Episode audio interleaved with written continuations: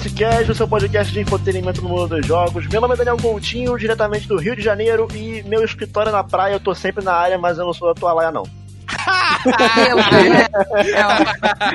que? Ai, velho. Ah, meu nome é Thaís. Meu Deus. Ok.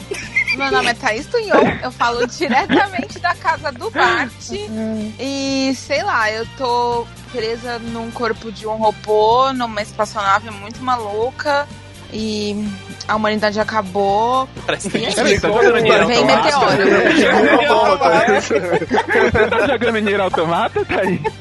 Vem meteoro. Ai, deu até dor no coração. Eu sou Gusta diretamente de Belo Horizonte, então já era. Eu vou fazer de um jeito que ela não vai esquecer. Ah, não. Pera, o quê? Ah, não, não. Ah, eu só conheço essa música na versão skate. eu vou Ai, fazer velho. skate que ela não vai skater. Aí eu fiquei, o que você tá falando, Meu velho? Deus! Você cantou a letra errada, Gusta. Ai, eu só conheço cara. a versão do skate. Vocês combinaram de falar tudo de Charlie Brown, Não. então eu vou cantar uma. Vou cantar uma então. Vai lá! Vamos lá. Eu falo tudo que ela gosta de escutar. Vai, gente. Deve ser por isso que ela gente, vem vocês me cantam as letras procurar. tudo errado, Ah, ah. gente. Vocês cantam a letra tudo errado. Vocês não falaram skate uma vez nesse, nesse podcast, Charlie tá errado. Oi, eu sou o Wash de Divinópolis, Minas Gerais. E hoje eu não tô feliz, não. Mas também não tô triste. Eu tô chorindo. E é isso aí. Meu Deus, tá. Oi, eu sou a Lucy e eu juro que eu vi o Gusta matar o Wash na minha frente e entrar na vente. Podem votar nele. isso? Que isso? O quê? Eu não fiz nada, eu tava fazendo as tasks. Como você, Você, morreu? Wash. Cala a Como? boca, não é pra você falar. O Gusta te matou. Tô triste. E o impossível é questão de ter skate. Estamos todos reunidos hoje para mais um episódio no formato Now Playing, aquele formato de episódio em que nós falamos sobre tudo aquilo que estamos jogando no momento. Pode ser um jogo lançamento ou pode ser um jogo que saiu na PS Plus de abril de 2015. Se a gente está jogando e deu vontade de falar sobre, nós iremos falar sobre aqui no Now Playing, que é o espaço para isso. Então, pegue seu skate e vem com o skate, Aê! Aê, uh! que tá começando mais um skate no Split Skate. Skate Cash, Skate Cash. Skatecast! Split Skate. Yeah! Charlie Brown.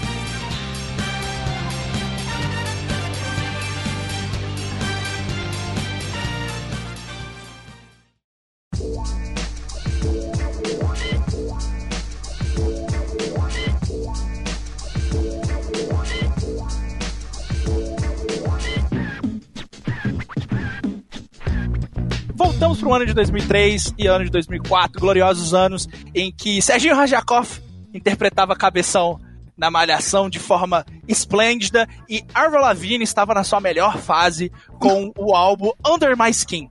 Nossa, Época de é vagabanda. idoso. Época de vagabanda, de muita coisa boa, no qual eu tinha 11 aninhos de idade para 12 aninhos de idade e tinha um Skatation 1. Eu tinha três. Meu Skatation 1 era. Ah, é, é, em 2004 também teve a explosão do metrô de Moscou também. Isso, teve, mas Ah, é vou- importante. Isso? Estamos falando de coisas felizes aqui. Eu falei do álbum da Avril Lavigne, que é o segundo álbum de estúdio dela, que é muito bom, que tem Nobody's Home. O Daniel Palestrinha tirou a explosão do nada, velho. 2004 foi a fundação do Luverdense Esporte Clube. Sabe o que mais teve em Meu 2003, mano? Não é O quê? 2004? Lançamento de Drakengard, o melhor jogo já feito. Nossa. Drake Mais né, especificamente em 11 de setembro de 2003. velho? Drake and E Skate, Se fosse né? dois anos antes, hein, que merda que teria sido. É... Enfim, bom, nessa época eu e o meu PlayStation 1 ali. Teve vários meses da minha vida que eu jogava exatamente duas coisas: Final Fantasy e Tony Hawk's Pro Skater. Eu joguei Tony muito Hawk's Pro o quê? Skater. Isso, isso. Gostei, Eu joguei gostei. muito, muito, muito, vocês não têm noção. Marquinhos vinha pra cá, velho, e a gente fritava. fritava! Fritava, velho! Jogava tanto Tony Hawk, saía até Hot Chili Peppers das ideias, né, Saiu velho? muito Millennium Calling das Começava a ideias. tocar California Uber Alice. Caramba, nossa, isso aí era no Underground 2. É, e, Hot cara, Pepper, meu gente. Deus, meu Deus. Tem, tem Red Hot, eu acho que no terceiro, no Tony Hawk 3. É, ah, não, porque a California Umbrellas é do Dead Kennedy. Dead Kennedy, Sim, que tem no adoro. Underground 2. Enfim, eu entendo um pouquinho de Tony Hawk. É, ele, nossa, eu joguei, joguei Uh. muito. Carteirada, toma. Joguei muito, Tra. joguei muito, joguei muito, cara. E o Tony Hawk é praticamente o que fez meu gosto musical e muitas coisas na minha vida, né? E eu pirava muito na abertura do Tony Hawk pra Skater 2, que tinha Guerrilla Radio do Rage Against the Machine. Nossa, velho. Aquilo ali mexia com todas as minhas estruturas do meu corpo e eu me sentia punk pra caramba. Embora o Rage Against não seja uma banda punk. Eu tinha uma banda cover de Rage Against na- no ensino médio. Caralho. Ok. Caralho. Eu não quero saber quem, eu não quero saber quem era De Tom repente, Morello, vem, de quem era repente, E depois dessa, passamos a cobrar pra Daí pra uma, ouvirem esse informação Splitcast. nova. Né? Quebrei muito. tu era quem? O Jack Delaroy ou, ou o Tom Eu tocava Morello? bateria, eu toco bateria, né? Ah, E achei ela que é você, poderosa demais. achei que você era. Jack Delaroy. Não, não, não. Eu, eu, tenho, eu tenho uma memória interessante com, com Tony Hawk, porque foi o meu primo, que ele era skatista, inclusive, e ele fazia umas manobras e tal. O apelido dele aqui na, no meu bairro era Dodói, pra você ter uma ideia. Tanto que caía de Dodói. skate. É. Nossa. Inclusive, Senhora. ele ouve o Splitcast, ele ouviu o último episódio. Abraço, Manda um Dodói. beijo pra ele. Espero que não Abraço, esteja Dodói. doendo mais. E aí, foi ele que me apresentou pra Metal Gear Solid 1, que tinha PS1 e tal. E ele me botava pra jogar Tony Hawk. Mano, eu não conseguia jogar nada. Nada. Eu não entendi o propósito. Era só ouvir música andar de skate. Eu ficava, por quê? Nossa, eu todinha. Aí eu, eu eu, ia pro Harvest Moon em vez disso. Eu gostava de Tony Hawk, mas eu joguei bem pouco. Que, cara, eu amava. Eu amava, amava muito, muito, muito, muito, muito, muito aquilo. É, e eu ficava assim, de, de ir pro modo treinamento, treinando combo, velho, e, e emendando manobra, e Não. aprendendo a fazer manual e fazer especial. E eu não saía dali enquanto eu não batia os meus recordes. Era. Eu gosto do Tony Hawk que tem o Shrek. É, tem. também. É claro, previsível. Óbvio, óbvio que você gosta desse jogo. Por que, por que você não gostaria desse jogo? Qual que é, Gusta? Gusta, você que é o palestrinha de Tony Hawk, qual que é o Cara- que tem o Solid Snake, velho? O Solid Snake eu acho que é no 3. Perfeito. 3 é perfeito. Não, não, que, não tem Solid Snake Vai, não. Gusta, modo- fala do jogo. A gente tá te interrompendo a cada dois segundos pra falar besteira. Mas tem um modo de skate no, no Metal Gear Solid 2, enfim. Caralho. E o, o Tony Hawk Pro Skater 2 é um jogo que eu joguei pra caramba. Foi, Pô, muito, muito. Eu zerei esse jogo com todos os personagens. É, era bom demais, cara. Era muito bom. Muitas lembranças, muitas memórias. É, porra, foda. E é uma série que simplesmente morreu. Morreu. À medida que os anos foi passando, os jogos foram ficando piores. Depois, assim, da, da era do Play 2 ali, o último que eu lembro, tipo, de curtir mesmo foi o Project 8 de 2006 ou 2007. E depois ali foi só ladeira abaixo até simplesmente a série morrer mesmo, de fato. Eles chegaram a lançar um Tony Hawk Pro Skater 5 nessa geração mesmo, que é um lixo. O Na jogo real, na época do PS3, basicamente todo jogo que tinha essa coisa meio arcade, de ah, você faz- ficar fazendo ponto e esse tipo de coisa, morreu, né? morreu. É, morreu. E, e o- e o Tony Hawk, ele foi tentando mudar e, e, e ele foi tentando virar um bagulho de mundo aberto. E eu gostava daquela simplicidade de. Eu tenho uma pista, eu tenho um skate, eu tenho dois minutos pra fazer manobras e coletar as coisas que tem nessa fase pra poder pular pra próxima. Pra mim tava perfeito. Era assim que eu gostava de Tony Hawk. E a série ficou muito tempo aí sem aparecer, até que do nada esse ano eles- anunciaram o remake de Tony Hawk 1 e 2 junto e confesso que bateu. Bateu, senti no peito. Senti tanto que eu fiz pré-venda desse jogo faltando quase um mês pra ele ser lançado. De tamanha importância que ele tem na minha vida, Daniel Coutinho me julgou, mas eu Não, aceitei. e, e eu acho que eles, quando eles anunciaram que ia ter o remake, eu, eu vi que, tipo, ninguém ficou com medo de ser igual os atuais e ser um negócio ruim. Principalmente porque a empresa que tá fazendo é a mesma que fez os remakes do Crash, né? Então, tipo, Exatamente. Você os caras ponto- manjam do que eles estão fazendo. você tocou num ponto muito importante, é, porque a Vicarious Vision, ela fez um trabalho impressionante com o Crash. E quando eu vi o, o vídeo lá, naqueles eventos que o Geoff Keighley tava fazendo na hora do almoço, no meio da pandemia, que tinha 15 minutos, é, eu vi o vídeo do gameplay, eu olhei para aquilo e falei, eu não preciso de mais nada, é isso. É isso aqui, é isso aqui que eu preciso, velho. E o jogo tava lindo, o jogo tava bem legal, eles implantaram várias coisas dos Tony Hawks que vieram depois do 1 e do 2.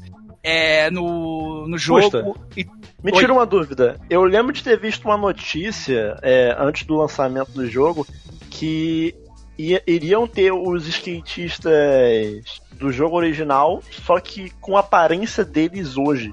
Isso rolou mesmo? tá todo mundo velho. Que Os caras são tiozão, mano. Só os idosos Cara, skateando. O Tony Hawk, o Tony Hawk, você olha pro Tony Hawk e fala, cara, sai desse skate, tu vai, Acabado. tu vai machucar essas costas aí, irmão. Não tem nenhuma skin deles novinhas? Tem, tem, tem. Tem, Ah, é um- tem umas, que- tem umas skins deles mais. Tem eles mais velhos, que é como eles estão hoje. Inclusive a Aham. abertura, a abertura, ela é um remake da abertura do Tony Hawk 2 tocando Guerrilla Radio do Rage Against the Machine. Só que, tipo, mostrando esses skatistas da, do, do jogo original mais velhos, mostra, tipo, um take deles é, antigo, né? Dos vídeos dos antigos, assim, novinhos, e mostra eles mais, mais velhos. Aí vai Nossa, mostrando. Gusta, fazer você teve, você teve muito gritinho de, de fangirl, né? Jogando esse Tony Hawk. Eu chorei. Caralho. Não quero falar sobre isso. Caralho. É, mas eu chorei. Gusta chorou com o jogo de skate. Cálice, eu não quero falar sobre isso. É, eu fiquei falou, emocionado. Fiquei emocionado, fiquei emocionado. Caralho. É, e, cara, a aber- a abertura é linda, ela é perfeita. E mostra os skatistas novos que eles, eles também colocaram uma galera, uma galera, né, que faz. é, que anda profissionalmente hoje em dia. E tem a, a Letícia Buffoni, a brasileira, que é uma das melhores do mundo. Brabo. Pô, e, pô, ela é fantástica. Ela é, ela é muito legal. Sigam ela no Instagram. Gusta tá apaixonado. Ah, Gusta, continua. Estou há cinco anos. É, e tem a, Letícia. Buffoni, tem o, o Riley Hawk, que eu acho que é sobrinho do, do Tony Hawk, ou filho, não sei. É, mas, mas tem, tem, tem, tem uma galera nova. E eles, cara, refizeram É literalmente o Super Smash dos jogos de skate. Everyone is here. Everyone is here, velho. E eles, assim, eles colocaram tanto carinho, dá pra você ver que a galera que desenvolveu esses remakes, eles são fãs dos jogos originais. Porque é, é muita paixão ali, velho. É, é- é, tipo, gente que jogou aqueles jogos, que entendem a importância. E eu tava pesquisando sobre. A Vicarious Vision trabalhou na série Tony Hawk anteriormente. Eles fizeram portes dos jogos de PlayStation 1, PlayStation 2, GameCube pro, pros Game Boys, Game Boy Color Game Boy Advance. Então, assim, é, pegou uma galera que já tá lá, que trabalhou nesses jogos, e uma galera nova que, que jogou esses jogos é, lá atrás no PlayStation 1. Então você vê que tem muita dedicação e que é um produto feito de fã pra fã. E isso fez com que esse jogo desse muito certo. Você tem todas aquelas pistas reformuladas, você tem todas as músicas do, do 1 e do 2 juntas e músicas novas. Então você tem uma playlist gigantesca. Pera, eles conseguiram a, a licença de todas? Porque eu vi que tinham Todas. algumas poucas que estavam faltando, mas era tipo. Até onde eu me lembro, todas que eu me lembro desses dois jogos, por mais que eu tenha jogado mais o, o Tony Hawk 2 e o 3, eu também joguei bastante o primeiro e o 4 da série Pro Skater. E de todas que eu lembro do primeiro Tony Hawk e do segundo estão lá. Do, do segundo eu tenho certeza que todas estão lá. Eu tenho certeza absoluta. Mas do primeiro pode ser que te- esteja faltando uma ou outra, mas as principais, como Superman do Goldfinger, tá lá. É, que é a música, né? A música que. Tem a do Dead Kennedys também, enfim, tem muita música. E o grande destaque musical aqui é Charlie Brown Jr. Eu fiquei, cara. ah, é muito legal. É muito legal que tem Charlie Brown Jr. aqui. Que. Graças inclusive- ao Cid do Não Salvo. Não, é, começou com o Cid. o Cid e o movimento todo da internet da depois, internet, né? mas, Tipo, mas, mundo. mas foi um movimento que ganhou força e ele, e ele aconteceu por causa do, do Bob Bunkrist, né? Que ele é muito sobre influente, né? Gente, agora vocês acham que é uma, uma realidade o Agostinho Carrara no GTA 6? Eu acho que sim, velho. Ah, no, no que- mínimo, no mínimo uma propaganda BR com ele, agora tá vai, ligado? agora vai. Se não for no GTA Porque, mano, 6, vai ser no colocaram- 171. E colocaram o Keanu Reeves, cara. Tipo, por mais que o Keanu agora é super famoso, tá nos Olha, filmes de ação. Se Mas- teve a cracheta É, furacão. É Agostinho isso que eu ia falar. Velho, se tem a cracheta furacão, vai ter tudo. Tem tudo. Agostinho Carrara e Keanu Reeves são bem equivalentes mesmo. É. É no Você a Grande. Família. É no. Pera, grande. No GFU, no Grande Fa- Família Universe, tá ligado? Ele é muito famoso lá, porra. Eu, hein? Se o movimento do Charlie Brown teve efeito no Tony Hawk, como teve recentemente na Cracheta Furacão, tipo, acho que agora tá valendo tudo, tá ligado? O marketing BR tá muito bom. Tá muito forte. Eu tô, eu tô, eu tô muito feliz A, com a, a Activision tá enxergando um me- mercado Sim. aqui no Brasil e a galera compra, velho. A galera já joga COD pra caramba aqui. Tudo que eles fizerem agora é assim, pô, o Crash deve ter vendido pra caramba. Muita gente deve ter comprado o Crash por causa da Crasheta Furacão. Mas enfim. Pra caralho. É, o, o jogo, ele. tá todo reformulado, todas as pistas. Eles pegaram algumas coisas que tinham nos jogos mais recentes da série, assim, digo, do PlayStation 2, que de mecânica, e colocaram aqui. Então, muda toda a dinâmica de algumas pistas do Tony Hawk 1 e do próprio Tony Hawk 2. No Tony Hawk 1, por exemplo, você não tinha manual. Então era tudo na vertical ali. é, e agora você consegue é, jogar de Ô, uma Gusta, forma mas hoje em dia nenhum jogo vem com manual, não. Isso é coisa antiga mesmo. Ha. Ha. Ha. Ha. Cara, e, e, enfim, tipo, é, é muito, tá muito bom. O jogo tá muito bom, ele tem muito conteúdo, ele tem vários modos de jogo pra você jogar, ele tem muita coisa pra você desbloquear, desde shape, a rodinha, a vídeo do- dos skatistas, roupa pra eles. É tudo desbloqueável jogando, você não precisa gastar um centavo do seu bolso. É, tem um modo multiplayer que é muito legal de você ficar jogando. É simplesmente arcade, não é competitivo, é arcade do jeito que tem que ser. E o jogo, ele é muito divertido, ele lembra muito os Tony Hawks antigos. Lembra não, é, tipo, ele melhora a experiência do que era os dois primeiros jogos da série e faz com que seja a versão definitiva e traz de volta uma franquia que eu não sonhava, assim, tipo, nos meus melhores sonhos, que ela ia voltar, ia voltar tão bem do jeito que ela voltou.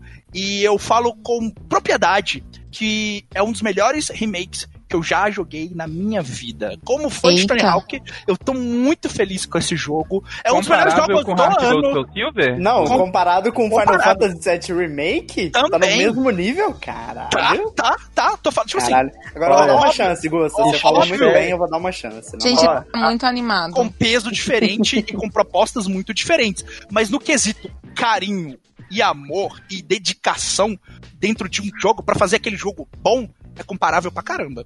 E assim, Ó, vale a- muito a Aguardem pena. Split Awards. Split Awards esse ano vai Já tá doido, hein? vai foda. Vai tá legal. Então, cara, valeu todo o dinheiro que eu gastei e melhor ainda, ele saiu abaixo do preço de lançamento que só vai aumentando, né? Ele saiu a É. Alô, 199 reais. Nintendo!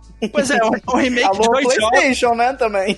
Remake de dois jogos. Remake. Remake saindo a 50 dólares, tá? De Alô, dois jogos. Nintendo! Com muito conteúdo, coisa nova. Não é só porte, tá bom, Nintendo? É, enfim, Pois é. Tony. Hawk Pro Skater 1 Shots mais fired. 2. Excelente, maravilhoso. Saiu pra PlayStation 4, Xbox One e PC. Vale muito a pena. Comprem se vocês gostam de um bom jogo arcade pra jogar com a galera. Ah, tem copy local, que é o melhor de tudo. Uh, gostei. Agora eu gostei.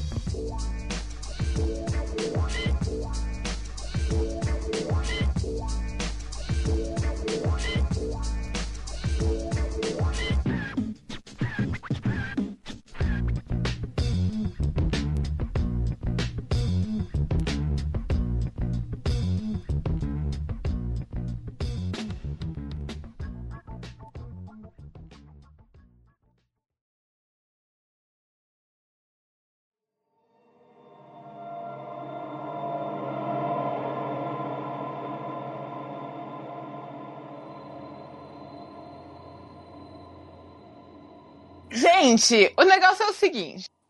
Hoje eu ia trazer Spirit Fairy aqui pra gente conversar. Ah, Mas eu ainda não me sinto 100% à vontade de falar sobre o jogo. Eu acho que ainda preciso é, entrar mais na em tudo que ele traz, né?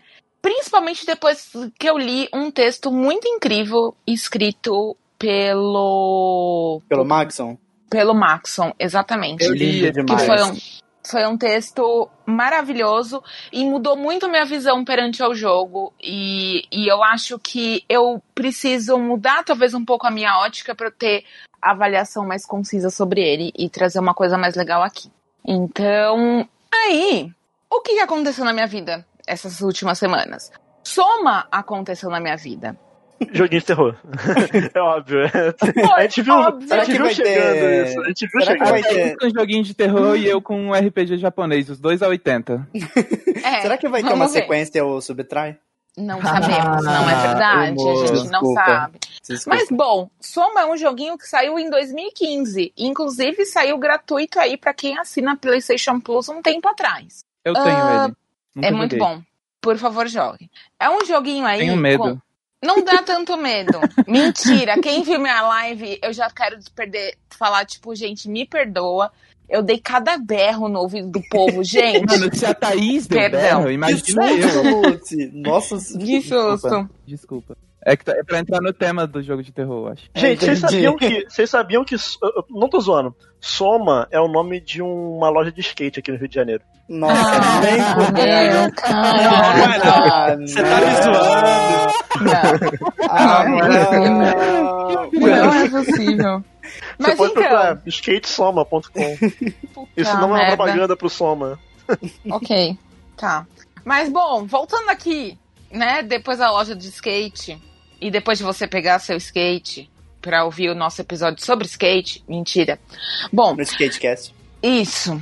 Mas bom, Soma, ele é um joguinho aí de sci-fi, Pra quem curte um sci-fi numa pegada meio do Alien Isolation, pode ser uma ótima pra você de terror e foi feito pela Frictional Games. A Frictional Games é a mesma é, o mesmo estúdio independente que fez Amnésia e que vai Deus trazer me agora, exato, e que vai trazer agora Godme Free.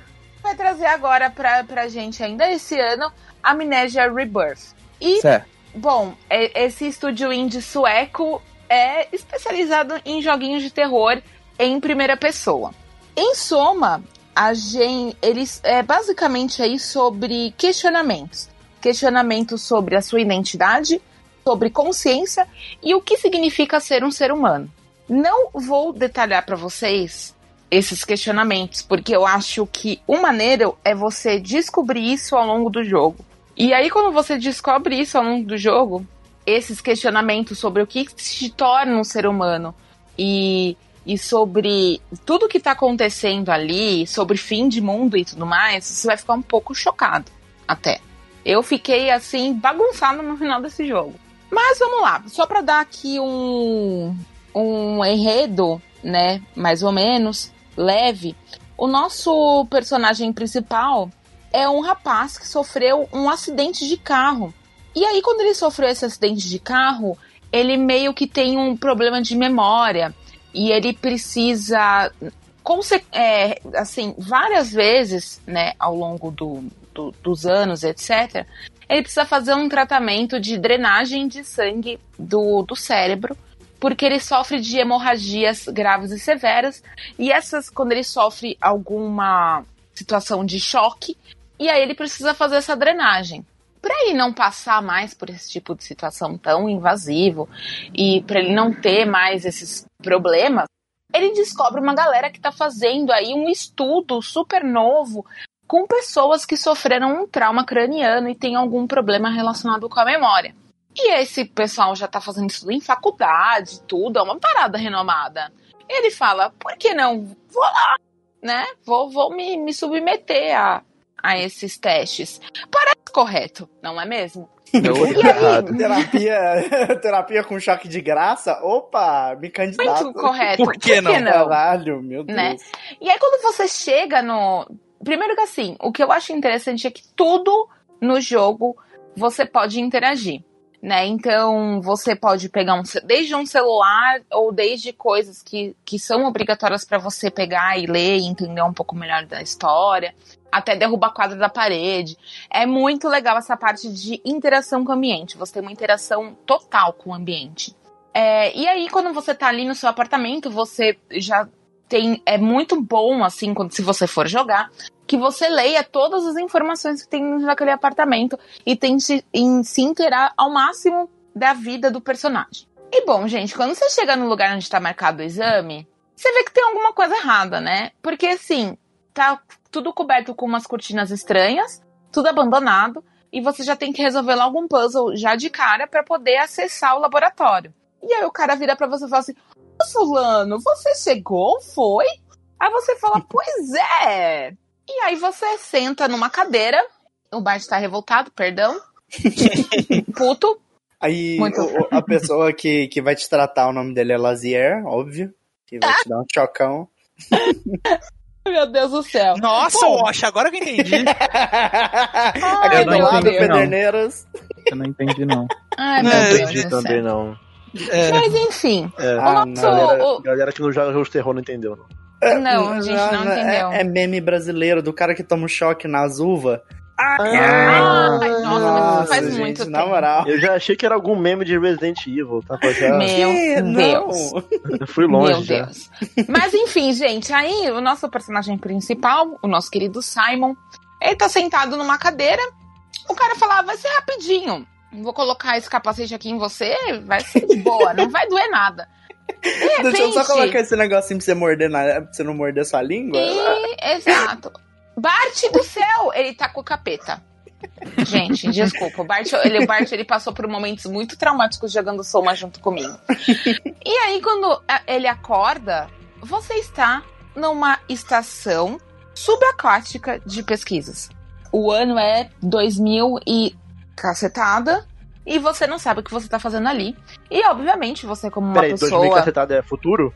Futurão? É, é um futuro muito Ah, tá. distante. Caralho, o maluco levou um chocão e, tipo, foi teleportado pro futuro? Ou não.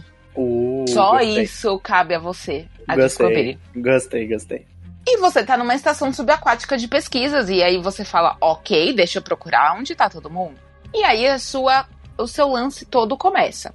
Ahn, foi engraçado, assim, porque várias pessoas me falaram pra jogar esse jogo, porque ele era incrível e tá, tá, tá. Eu fui. Falei, ah, no começo eu falei, meu, isso aqui não vai me dar medo, imagina. Gente, ele é muito imersivo. É, você, não, você não espera da onde vai vir o, o, o que te persegue, né, em alguns momentos. Então, o susto, ele é real. E assim, o que eu gostei é que ele não faz aquele jump scare proposital, sabe? Aquela coisa, tipo, de propósito. Pra mim, me assustou em alguns momentos, Susto mas pra barato. outras... Exato, aquele susto barato, você fala assim, sério, cara, que você me fez passar esse, esse nervoso por causa disso? Sabe qual jogo tem muito susto barato? Until Dawn. Until Dawn tem. Tem susto que, tipo, nem é, nem é nada. É só um pássaro passando. É. Você disse que o jogo ele é desenvolvido pelo mesmo time do Amnésia, né? É a Fictional Games. Ah, não, porque, tipo, o Amnésia, ele não.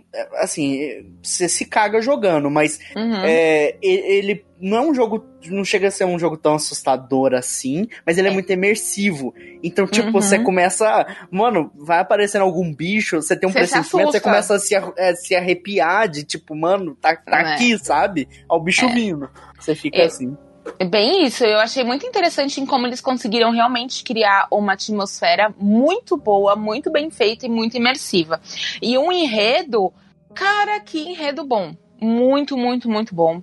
É, se você gosta de puzzles, você vai encontrar ao longo do seu caminho puzzles muito bem feitos, muito bem desenvolvidos. O meu único porém foi que eu achei que no final hum, me enrolou um pouco demais. Sabe? Poxa, não precisava em, em um momento assim bem em específico. Mas, de modo geral, a minha experiência com, com Soma foi uma experiência muito boa. Muito boa. É, assim, passou da, das minhas expectativas. Realmente. É, sei lá, gente, não sei, não sei o que dizer, apenas sentir, sabe? Porque é, a- essa, essa estação subaquática, ela tem cada uns detalhes muito incríveis. Tem momentos que você tá na parte seca da estação, outros momentos você tá realmente totalmente submerso, andando debaixo do oceano. É, você tem uma forte interação com uma Cara, outra, eu tenho uma muito outra medo de- personagem. de mar. Não, é. Você não pode jogar Bioshock, amiga? Eu não sei, mas. Bioshock 1. Eu tenho vontade de jogar Bioshock, mas. Você nunca jogou? O Não. Bioshock, na verdade, é assim, esse jogo, eu acredito que eles tenham se inspirado em Bioshock, porque Ah, parece Esse mesmo lance- do jeito que você esse- É, porque descreveu. o jeito que você descreveu lembra muito rap. É, é, é tipo, Lembra bastante. basicamente Bioshock 1. lembra muito. A única diferença é que você não tem armas de defesa, isso vale lembrar, tá? Então É. E você, não tem, um- defesa alguma. Não tem Big Daddies andando por aí, você não... Teoricamente sim, Eita, mas, do mas Soma, você não, mas você não tem, mas você não tem nenhuma defesa. Uhum. A sua única defesa é correr, fugir, tentar se esconder. Porque a partir do momento que É eles te aquela boneca- encontram, pode É a, falar. boneca, é a boneca Eu Grito e Fujo Muito Rápido. Tipo isso. É, assim, e às vezes eles são bem implacáveis na, na busca. Uhum. É, outra sugestão que eu deixo pra quem quiser jogar é joga na dificuldade que tá escrito lá pra eles, acho que é na dificuldade média. É, joga na dificuldade Ah, que está Thaís, escrito aí- que aí essa é rola. a experiência que eu gostaria que vocês tivessem. Porque vai Thaís. valer a pena. Eu sempre jogo no difícil. Eu sempre jogo no difícil. É, não, Ai, é, amiga. você, você não, Hum. não é parâmetro, né, amiga? É, vamos- pessoas normais, por favor, sigam a dica da Thaís. Pessoas como a Lucy, aí vocês fazem o que vocês quiserem.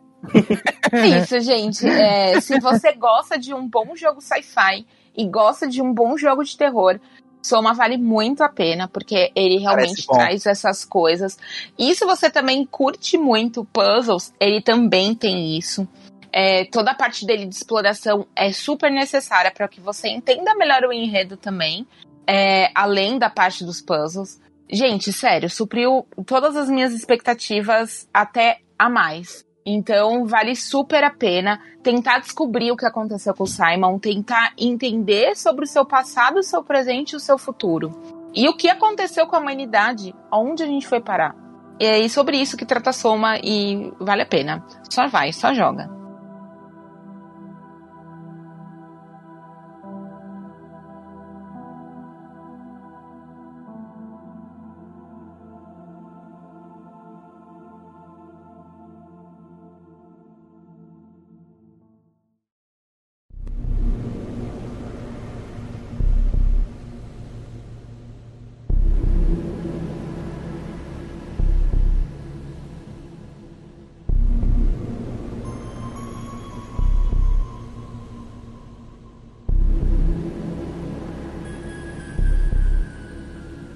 O joguinho que eu vou falar é o Among Us. O jogo do momento, todo mundo tá jogando, todo mundo tá falando. E Eu não esperava por essa, real. não conhece, nunca viu, não faz ideia do que seja? Ou todo mundo tem alguma ideia do que é o jogo, pelo menos? Eu nunca joguei, mas eu já vi gameplay. Eu sei o que que é. E você, Por- Thaís? eu tô por fora, eu quero, tipo, só um breve resumo. Inclusive, Tá joguei muito. Então, é... o Among Us, ele é um joguinho online, né? Que você joga. Você pode jogar com seus amiguinhos ou com as pessoas aleatórias, mas eu recomendo muito que você jogue com seus amiguinhos. É, E normalmente, assim, o ideal eu diria que é jogar com 10 pessoas, 9, 8 ali tá bom também, 7 já fica um pouquinho complicado. Então é difícil você montar um time de gente pra jogar isso com você. Mas o, o que, que é o Among Us? Essas 10 pessoas estão confinadas em uma nave ou uma estação espacial, eu não sei direito são aquelas coisas. E dentre essas 10 pessoas tem dois impostores. E os impostores são meio que alienígenas que estão infiltrados nessa nave. E o objetivo dos impostores é matar todo mundo da nave. Enquanto Ok. o objetivo das outras pessoas que não são impostores é descobrir quem são esses impostores. Certo. Então, basicamente, você tem algumas tarefas que você tem que fazer, mas ao mesmo tempo você tem que estar sempre prestando atenção nas pessoas à sua volta e no que elas estão fazendo pra ver se elas estão fazendo alguma coisa suspeita, sabe? Ok. Ah, Scotland Yard. Ok. tá. É, Na real, na real, me lembra, me lembra outro board game que é o. o... Não, é o. The- não, The Resistance, o nome, The Resistance. Esse aí me lembra o jogo do. É Isso aí me lembra meu segundo ah, ano já do joguei. ensino médio. Já joguei esse. É, esse, esse. Esse me lembra aquele jogo do das ovelhas e do, do lobo. Não, como é que é? Dos, dos camponeses e do, O do, lobisomem. do lobisomem. O nome sabe? do jogo Esse é eu tenho que descobrir que é o lobisomem esse, mesmo. esse jogo é bem legal. É, é, ele tem bem essa dinâmica mesmo. E tipo, como funciona? Quando você tá jogando com as pessoas em cal, assim, tem uma fase, assim, uma etapa do jogo em que tá todo mundo andando pela nave e fazendo task, ou no caso, se você for o impostor, você tá tentando matar as pessoas da nave. Ou sabotar. É, exato. Tem- você tem a opção de sabotar, que aí você pode, sei lá, é, vai explodir o reator. E aí todo mundo da nave tem que correr pro reator pra fazer alguma tarefa urgente, senão, é, senão elas perdem. Então é uma forma de você despistar as pessoas pra algum lugar específico, ou de você atrair as pessoas, enfim. Tem várias dinâmicas que podem rolar nessa fase. E aí, quando você encontra o corpo de alguém que morreu, é, você pode reportar o corpo. E quando você reporta, vocês entram na fase de discussão. Durante essa fase em que tá todo mundo na nave, todo mundo tem que ficar mutado. Ninguém pode falar nada, ninguém pode. Sei lá, por exemplo, você tá junto de alguém que você acha que é um impostor. Você não pode falar, caramba, tô com tal pessoa em tal lugar agora, socorro. Você não pode falar nada, você tem que ficar quieto. E o único momento em que é permitido falar é quando vocês entram na fase de discussão, que é quando alguém encontra um corpo ou quando alguém aperta o botão para chamar uma discussão imediatamente. Você não precisa encontrar um corpo, só aperta um botão que fica no meio do mapa. E aí nessa fase de discussão, que é onde o jogo fica interessante, porque é ali que as pessoas vão começar a se acusar e tentar descobrir quem é o impostor. E aí você começa a perguntar ah, onde você tava, eu tava com tal pessoa em tal lugar e eu não vi você, e eu vi tal pessoa indo para tal lugar e eu sei que X aconteceu lá, então ele cria umas dinâmicas muito interessantes de discussão, assim, que, tipo, eu vou falar um pouquinho, tipo, sobre como eu conheci Among Us e sobre como a minha percepção sobre ele mudou ao longo do tempo e por que ela mudou. Tipo, a, a, o primeiro contato que eu tive com Among Us foi com alguns vídeos do YouTube, assim, mais ou menos no, meio, no início desse ano, pro final de 2019. Alguns youtubers surgiram fazendo vídeo dele mas a maioria era meio que, sei lá, era tipo, o cara tava jogando com pessoas aleatórias, então, tipo, não era muito interessante, porque essa dinâmica de discussão ela acontece no chat, ela não acontece por chamada de voz. E quando você joga com pessoas aleatórias, tem muita gente burra, tem muita gente que não sabe jogar o jogo, tem muita gente que só quer zoar. Então, tipo, a dinâmica de você jogar com pessoas aleatórias não é tão interessante. Ele é um jogo que não é não, não é, eu simplesmente acho ele chato se eu não estiver jogando com, com amigos. E eu conheci o jogo assim. A graça do jogo está na interação entre as pessoas, então a graça do jogo depende muito das pessoas que estão jogando contigo, né? Exato, exato. E tipo, é, foi assim que eu conheci o Among Us e de início eu achei ele um jogo meio sem graça, meio raso, assim, porque tipo, ah, tá, você mata as pessoas e aí, tipo, as pessoas só sabem quem é se elas, tipo, viram quem matou, sabe? Não existe muito como você descobrir quem matou de outras formas, foi o que eu pensei da primeira vez que eu vi. Eu pensei, porra, é, é, é, meio chato, assim, a pessoa mata e você só sabe se ela matou se você tava lá ou se você viu ela saindo do quarto, tipo, é, não, não existe muito como você investigar e descobrir como essa pessoa matou lá. E aí, eu, no início, eu não me interessei muito pelo jogo. E aí, é, quando eu comecei a jogar, eu joguei algumas vezes com alguns grupos de pessoas que também não tinham muitas dinâmicas complexas, sabe? Tipo, as pessoas jogavam meio nessa de tipo, ah, eu não vi quem matou, eu não vi ninguém perto do corpo, então eu não sei quem é, vamos pular e é isso aí. E eu comecei a aceitar que o jogo era isso, sabe? Tipo, ele era um jogo meio raso e não tinha muito além de. Profundidade, né? Exato, exato. E eu comecei a realmente gostar do jogo quando eu descobri um canal no YouTube chamado Disguise Toast. Eu não sei se vocês já viram esse canal. Não. Ele, ele, cara, atualmente ele só faz vídeo de Among Us. E assim, eu descobri o canal dele e em dois dias eu tinha visto todos os vídeos de Among Us. Ele, ele é o que faz o, o Disguise, é o que faz. Uh, e geralmente ele joga com os amigos, aí eles, eles fazem tipo uma dublagem com, com os personagens, eles dublam as vozinhas deles. Não, não, é não, esse? Não, não, não. É, então. E, e, e, tipo, ele joga muito bem e, tipo, vendo o vídeo dele, eu comecei a entender mais como funcionava o jogo, sabe? Tem, tipo, muitos detalhezinhos dentro do jogo que, se você prestar atenção, você consegue descobrir coisas que as outras pessoas não sabem e você consegue juntando essas informações e, e criando suspeitos e prestando atenção em como as pessoas se comportam, no que elas fazem e para onde elas estão indo e cara, tem tipo, ele faz todo um trabalho de investigação e as pessoas que jogam com ele, também entendem muito do jogo e também sabem jogar muito bem, então ele cria esse grupo de pessoas cria dinâmicas muito interessantes dentro do jogo. E aí eu parei para perceber como o Among Us, assim como o, o Fall Guys, por exemplo, ele é um jogo que depende muito da dinâmica entre os jogadores, sabe? Tipo, o e dependendo de quem tá jogando, ele é um jogo totalmente diferente, sabe? Ele é um jogo que ele pode ser um jogo sem graça e raso, ou ele pode ser um jogo complexo, interessante e que cria situações muito inusitadas. E eu comecei a jogar com um grupo de amigos, e no início, assim, a gente ainda estava aprendendo muita coisa, então no início, assim, muita gente cometia muitos erros e, e, e eu, eu, comecei a trazer algumas coisas que, tipo, eles não sabiam. E aí eu fui explicando algumas coisinhas e o pessoal foi aprendendo. E, tipo, hoje em dia, é muito divertido jogar com eles, porque assim, cara, a gente cria umas coisas que, que, que, que são muito inusitadas, assim, que, tipo, não faz nenhum sentido o, o, o quanto o jogo escala, sabe? Assim, tipo, dependendo de quem você tá jogando, esse jogo muda completamente. E recentemente eu tenho jogado muito ele, muito com os meus amigos, basicamente toda semana, quase toda noite a gente joga. E, cara, é, é, é, é muito legal, é muito divertido. Tipo, ontem é, aconteceu uma coisa muito engraçada que, tipo, eu consegui descobrir quem eram os dois impostores antes deles matarem alguém. Caralho. Exato.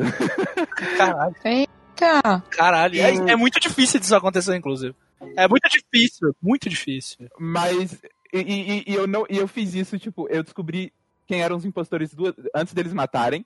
Na partida seguinte, eu descobri os dois no round 1 de novo. E na partida seguinte, eu descobri os dois no round 1 de novo. E, mano, é, é- assim, é muito. é- Esse jogo tem umas coisas muito que você não espera que vai acontecer. E o tempo inteiro ele tá te surpreendendo, cara. É, é, é incrível. Porque, tipo, diferente do, do Fall Guys, que assim, é um jogo que eu percebo que muita gente enjoou, eu acho que o Among Us, cada jogo, ele é uma coisa diferente. É uma coisa diferente, sim. ver ele enjoando tão cedo, sabe? Cara, eu Porque- fico. Eu fico muito. Desculpa te interromper, Lúcio, mas tipo, é, é um jogo que eu tô vendo estourar agora. E ele estourou de um jeito. é, tipo, do nada, todo mundo começou a jogar. E esse jogo começou a bater view de LOL na Twitch e de PUBG e de Fortnite. E todo mundo jogando, todo mundo jogando pra todo lado. E eu jogava esse negócio seis meses atrás, oito meses atrás, e ficava. Putz, que jogo legal, que jogo foda. Eu não entendo porque esse jogo não estoura. De repente, bum. Estourou. Gente, é. Verdade. E ele é super barato, né? Tava acho que 10 Eu reais na que- Steam. Dá pra É, jogar alguma graça coisa no assim? celular ou no iPad, você não precisa nem Não, ele é comprar o jogo. acessível. Ele tá 10 reais na Steam, já ficou na promoção, ficou 2 reais. Então, Ficou. assim, Uhum.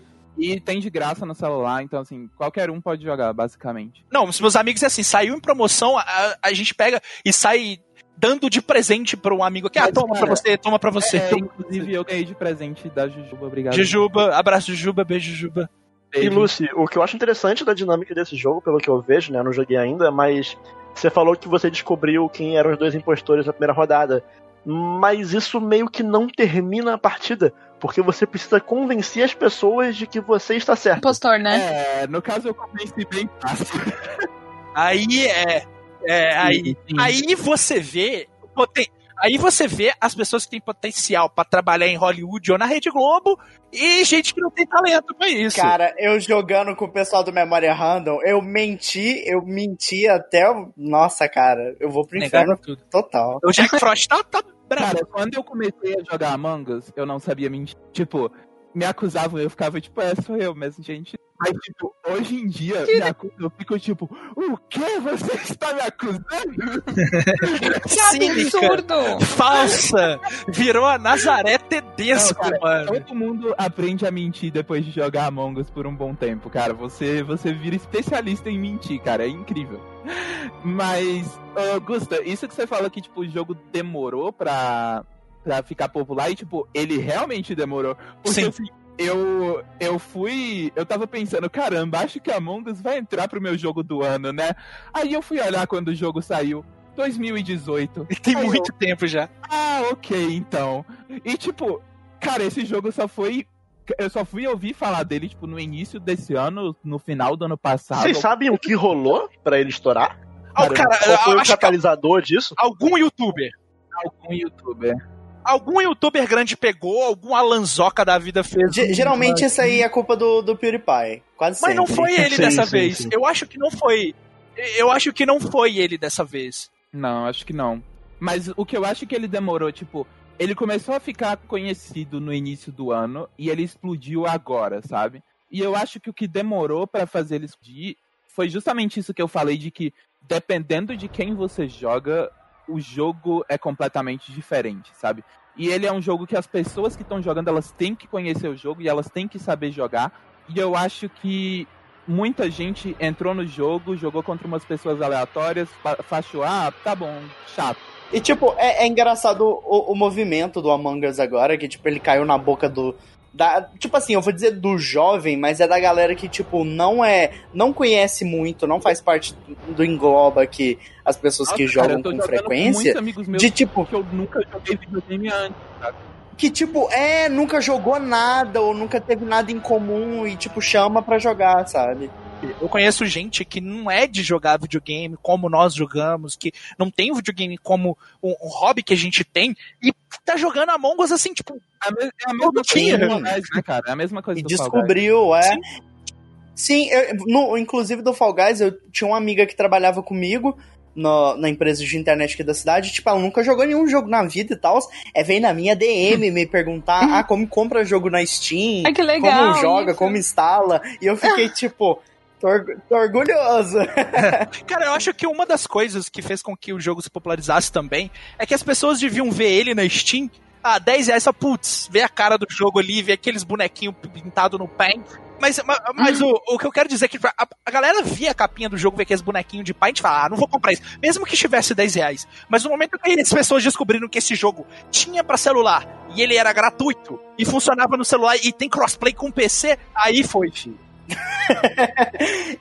Eu acho isso muito foda, porque isso aí mostra e, e é um exemplo claro de que o jogo não precisa ter, tipo, gráfico exorbitante pra ser famoso. Mano, o jogo tá des- quase desbancando Dota na Steam, cara. É muito ridículo. É. É muito ridículo. Ele, ele, ele tem um conceito legal, ele tem umas mecânicas legais e é um jogo super acessível pra se jogar e tá fazendo sucesso. Tipo, você ficar comparando com outros jogos e outras propostas também é besteira, igual esse pessoal fica fazendo na internet.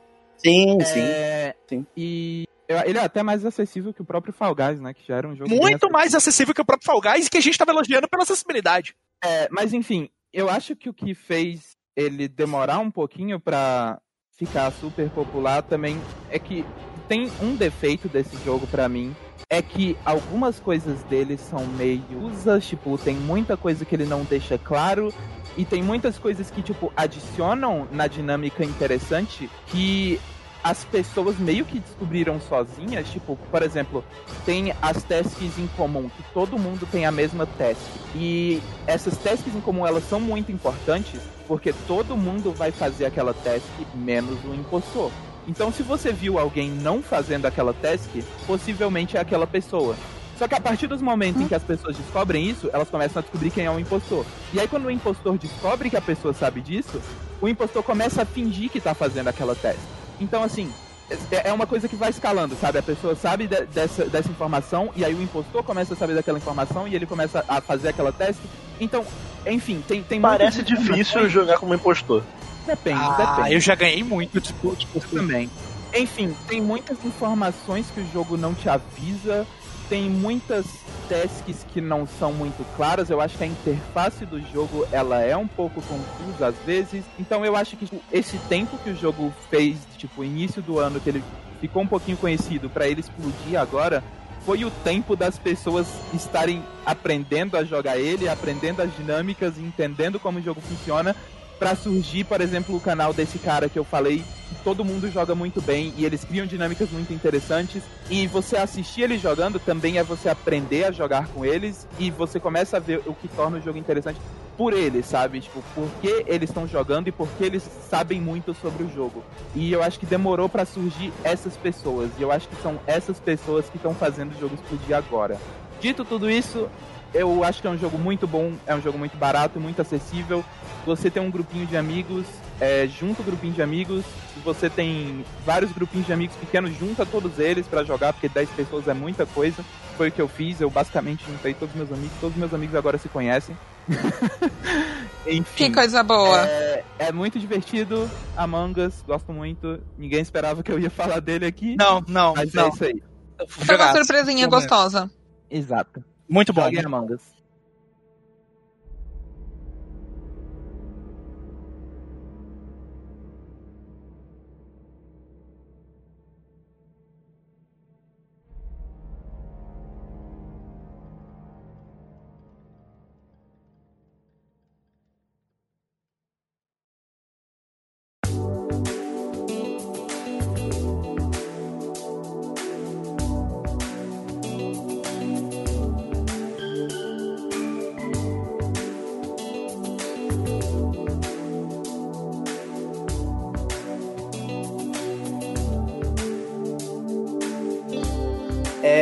Joguinho que eu quero falar de hoje vai ser o Paradise Killer, que a gente foi agraciado com uma chave para review lá no, com o pessoal da Kaizen Gameworks. E o jogo foi desenvolvido pela própria e publicado pela empresa Fellow Traveler. Paradise Killer é um joguinho que eu tava esperando muito para jogar, tava com muita vontade. Inclusive o Daniel até pode confirmar isso do jeito que eu fui correndo para ele à medida que eu soube que o jogo tava no Terminals. Eu te chamei, era o quê? Tipo umas 11 horas da noite, né? Pra perguntar isso. Foi por aí, e aí eu vi o jogo e. Caralho, jogo, jogo bonito, né? O jogo é lindo, lindo, lindo, lindo. É, o Paradise Killer ele tem aquela, aquela mecânica bem inspirada em Danganronpa. Dá pra notar que o Opa, jogo é inspirado em Danganronpa quando você. Não, quero. quando você chega perto dos personagens no mapa e você, tipo, vai pra lateral deles e quando você vê que é uma folha de papel, você fica. Eles são um É, pedaço de papelão. É, sim, é um papelão e você fica. É, inspirado em Danganronpa. Mas esse, esse, esse estilo de jogo, é, antes, quando eu não tinha jogado Danganronpa ainda, eu subestimava muito.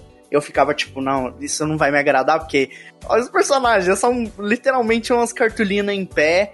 E no caso de Danganronpa tinha o sangue, que era um sangue rosa. Nossa, eu eu, fiquei, amo tipo, sangue rosa. Mano, eu fiquei tipo, cara, não, isso não vai me conquistar. Aí um amigo aqui, é, amigo de infância, falou, não, joga Danganronpa, é muito bom e tal. Ele falou do Monokuma, falou da Kirigiri pra mim, do, Maravilhosa. do, do, do protagonista lá, que eu até esqueci o nome dele. Eu vou dar um spoiler aqui.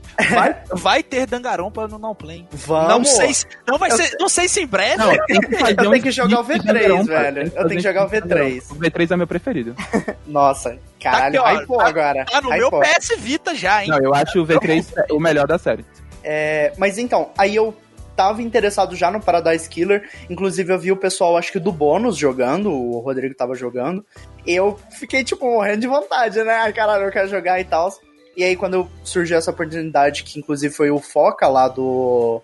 O Foca do Jogazeira, tinha me falado que o jogo tava no Terminus, quando eu disse que tava com interesse nele. E aí eu fui pro Daniel, a gente conseguiu mandar. Eu mandei mensagem lá pro pessoal da desenvolvedora do jogo. E eles cederam aqui pra gente fazer análise. E, meu Deus, que jogo foda! Peraí, que jogo peraí. foda. Tá, Hum. tá na, já criaram a Steam do Splitcast? Ou esse Então, o Watch né? KKKKKKK. Eu peguei. Eu quero Pega jogar. conta, Eu peguei. É, depois eu te impresso. Tipo, mano, eu comprei Death Stranding, comprei os caralho tudo. Enfim. É, no jogo você controla uma personagem que ela chama Lady Love Dies. Lady Love, Love, Love Dies. Love, Lady tipo, yeah. Sim, é bem. Ela bem- tem bem o sotaque British. Ela é bem, bem nessa, nessa pegada. E aí você controla ela, a, a Lady Love Dies é meio que uma entidade, porque assim, no ambiente que você joga o jogo, ele é uma ilha que tem vários seres é, dentro dessa ilha, e esses seres são meio que deuses. Você joga tipo no Olímpio, como se fosse da, da história grega, etc. No Olímpio, quem fica no Olímpio é só os deuses.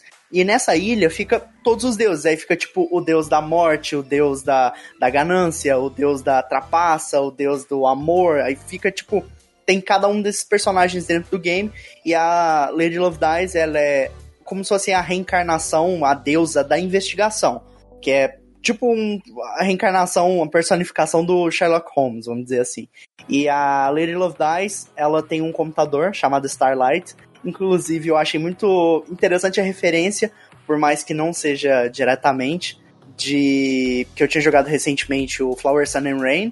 E aí Ah, tem o, o Mondo, e o Mondo tem a- o computador dele, que é a Catherine. E aí ele usa o computador para analisar as pessoas. Aí eu achei essa referência bem legal, porque no, no Paradise Killer você usa o seu computador para tudo, a, o- a Starlight.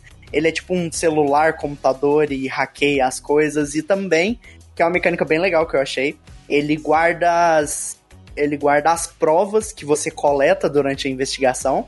E aí ele armazena tudo em pasta. Então, quando você conversa com alguém e a pessoa vai te entregando argumentos, ele vai colocando dentro das pastas de tipo, ah, esse aqui é o álibi da pessoa. Você pode usar isso aqui pra dar um contra-álibi nisso aqui. Aí tal fulano falou que essa pessoa é, não tava nesse lugar essa hora, e você pode usar isso contra, tipo, atirar na pessoa. ah, É Tô de falando.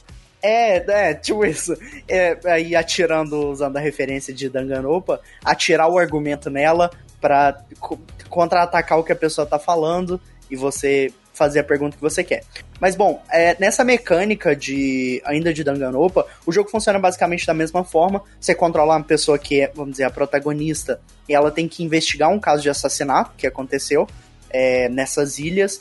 Nessa ilha tem uma, uma personagem que eu até esqueci o nome dela, que ela é arquiteta. Aí essa arquiteta ela é responsável por criar, já ter criado várias ilhas antes, e agora ela aparentemente tá quase criando a ilha perfeita. Você tá, tipo, nessa ilha, só que a gente não pode, o pessoal de lá do, do Olímpio, assim, vamos dizer, das encarnações, não pode passar para a próxima, porque aconteceu esse assassinato. Uma pessoa saiu de uma prisão que tem dentro é, de uma dessas ilhas, a, a pessoa escapou de lá e matou, tipo, o conselho que geralmente regulariza tipo as leis de como é, vai tratar os súditos, porque como eles são deuses, eles têm súditos humanos que rezam para eles. E aí, à medida que eles recebem as oferendas e tipo fazem reza para eles, eles ganham poder, ganham notoriedade, ganham popularidade entre as pessoas, os seres humanos. E aí essa pessoa matou os conselheiros, meio que o conselho, e aí você tem que descobrir quem foi. Uma coisa que eu não curti muito no jogo é porque eu acho que o jogo ele foi feito. É, pelo menos a gameplay fora do diálogo, que é a gameplay onde você anda para explorar. No Danganronpa, essa gameplay era um pouquinho mais simples, até porque o jogo acho que ele foi feito num orçamento muito baixo. Mas esse jogo parece que eles exportaram a gameplay pro Unreal Engine 4 e fizeram a parte de diálogo dos personagens quando é, você conversa com eles, apresenta argumento. Parece que fizeram outro jogo e juntaram os dois. Que a parte de exploração é terrível, roda muito mal. O jogo é tipo. Tem uns gráficos muito lavados no PC é bem serrilhado, é bem. Pô, que pena, porque o jogo parece bonito. Ele é lindo. Só que o que acontece? A arte do jogo é linda. A arte dos personagens é perfeita. Mas a gameplay do jogo ela tem um gráfico lavado. Ela laga pra caramba. Tipo, tem hora na exploração que uhum. o jogo uhum. tava rodando uns 17 FPS, sabe? Era, tipo, muito lagado. Aí por isso que eu falei, parece que eles fizeram um jogo na Unreal Engine como exploração, e outro jogo que é o, o diálogo e o debate e, e o contra-argumento, e aí juntaram os dois, botaram um em cima do outro, sabe? Ah, mas aí você gosta de Dead Premonition, vai ligar É, mas nesse jogo atrapalha um pouco, porque o que acontece? No Danganronpa, não sei se vocês já jogaram, a Lúcia eu sei que sim, no Danganronpa você tinha um ambiente para explorar, mas era pequeno o ambiente, que é uma escola, então era bem pequeno. Agora no nesse. No 1 é uma escola, no 2 é uma ilha. Sim, mas nesse o que acontece? Como é várias ilhas, você tem que andar, tipo, muito, muito, pra você falar com uma pessoa. Aí, tipo, tem os ícones, tem as fotinhas das pessoas é, no World Map, vamos dizer assim pra você conversar com elas. Aí mostra um íconezinho que você tem que conversar com a pessoa. Aí, tipo, mostra embaixo dela, dois mil metros de você. Aí você tem que andar horrores e, tipo, pular. É meio que. Nossa, é muito bizarro. É uma exploração. Pera, tipo. Ah. Pular, ah, você tem, tipo, uma movimentação. Sim, movimentação unilateral, não é tipo Danganronpa que era era Dungeon Crawler. Era é, esse o é 3D. É bem simplesinho, Sim, né? esse é 3D, tipo, você olha para cima, olha para baixo, esquerda, direita, você pula, você, você destranca a porta. Ah. É um negócio, tipo, muito doido, sabe? Mas eu não curti muito. Eu acho que para quem gosta de exploração vai curtir esse método que eles tentaram trazer Mas assim, ele usa essa exploração para você, tipo, descobrir coisas que envolvem o caso. Porque se, se for isso, eu acho legal. Mas, tipo, é porque assim, no Dangarompa, você meio que tem que ir para lugares para você descobrir as coisas, mas é meio que scriptado, sabe? Tipo, Sim. Você tem é... que descobrir tudo para ir no caso. Esse jogo, ele é scriptado também? É, ou... isso que eu queria falar. O Danganronpa, eu acho que uma coisa muito boa do Danganronpa é o que acontece. Eu, pessoalmente, eu sou burro. Eu sou muito burro.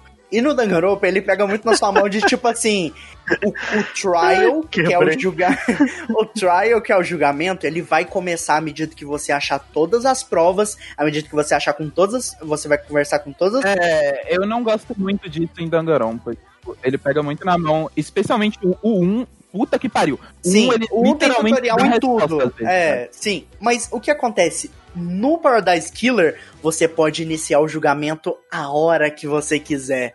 Então, ah, tipo. Isso é legal. Isso é legal, mas pra gente que é burra igual eu, E tipo, eu não vou Assim, saber eu sou quando acabou de a investigação, sabe? No Logic sempre no mais difícil e no, no Action sempre no mais difícil. Tá, Então, mas é porque você é hardcore gaming, então eu, eu sou burro.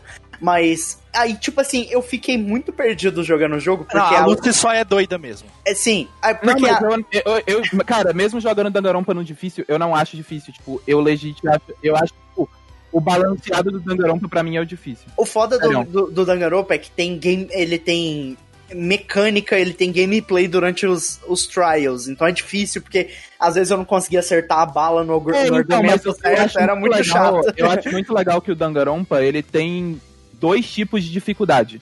Você Sim. pode jogar com a lógica no mais difícil e o ação, que é tipo esses momentos de gameplay, no Sim, mais sim, fácil. No mais tranquilo, então, tipo, sim. Você só vai precisar. Você, e, tipo, as perguntas vão ser super difíceis, o que você tem que descobrir vai ser super Sim. difícil, mas os minigames em si vão ser super tranquilos. Eu acho que é, é uma opção muito legal que eles botam, sabe? Porque você tá jogando um jogo de, de investigação.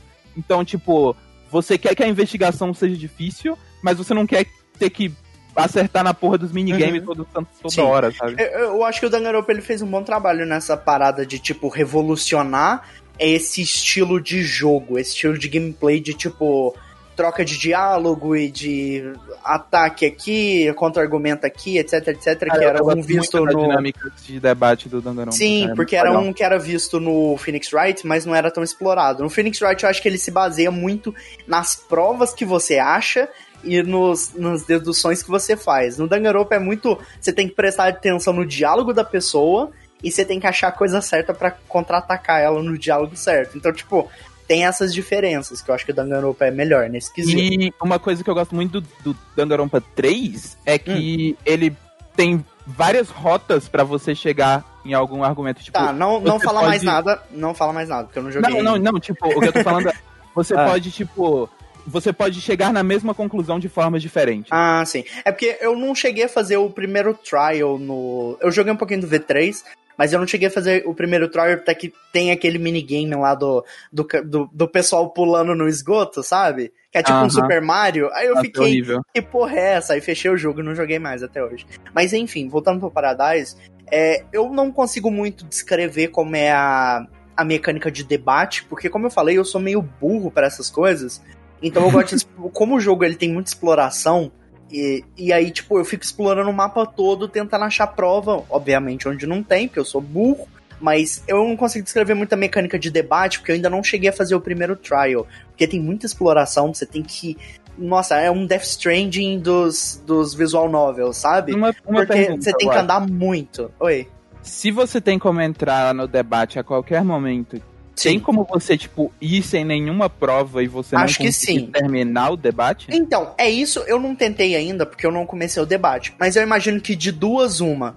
Ou você entra no debate e acusa a pessoa errada e ela morre e aí você segue o jogo. Tipo é, é o L.A. Noir, que tem como é, acusar a pessoa errada, ela vai pra cadeia e você continua o jogo, sabe? Ou você vai no trial e, tipo, aponta a pessoa errada da game over e você volta. Eu não sei. Uhum. Pode ser algum desses. Mas você pode começar o trial a hora que você quiser. Tipo, na hora que você, na hora que você recebe as instruções de ah, come- comece conversando com essa pessoa, ou você prefere começar o julgamento agora. Dá pra você fazer, tipo, na hora, sabe? Cinco minutos de jogo dá pra você começar o julgamento. Tipo, Que isso? na Igual hora. Você acho chega, legal aperta o botão e É, vai. Tipo, se você nem conheceu os personagens ainda, nem a personalidade deles, não conversou, conversou com ninguém, quiser acusar alguém, você vai lá e começa o trial, sabe?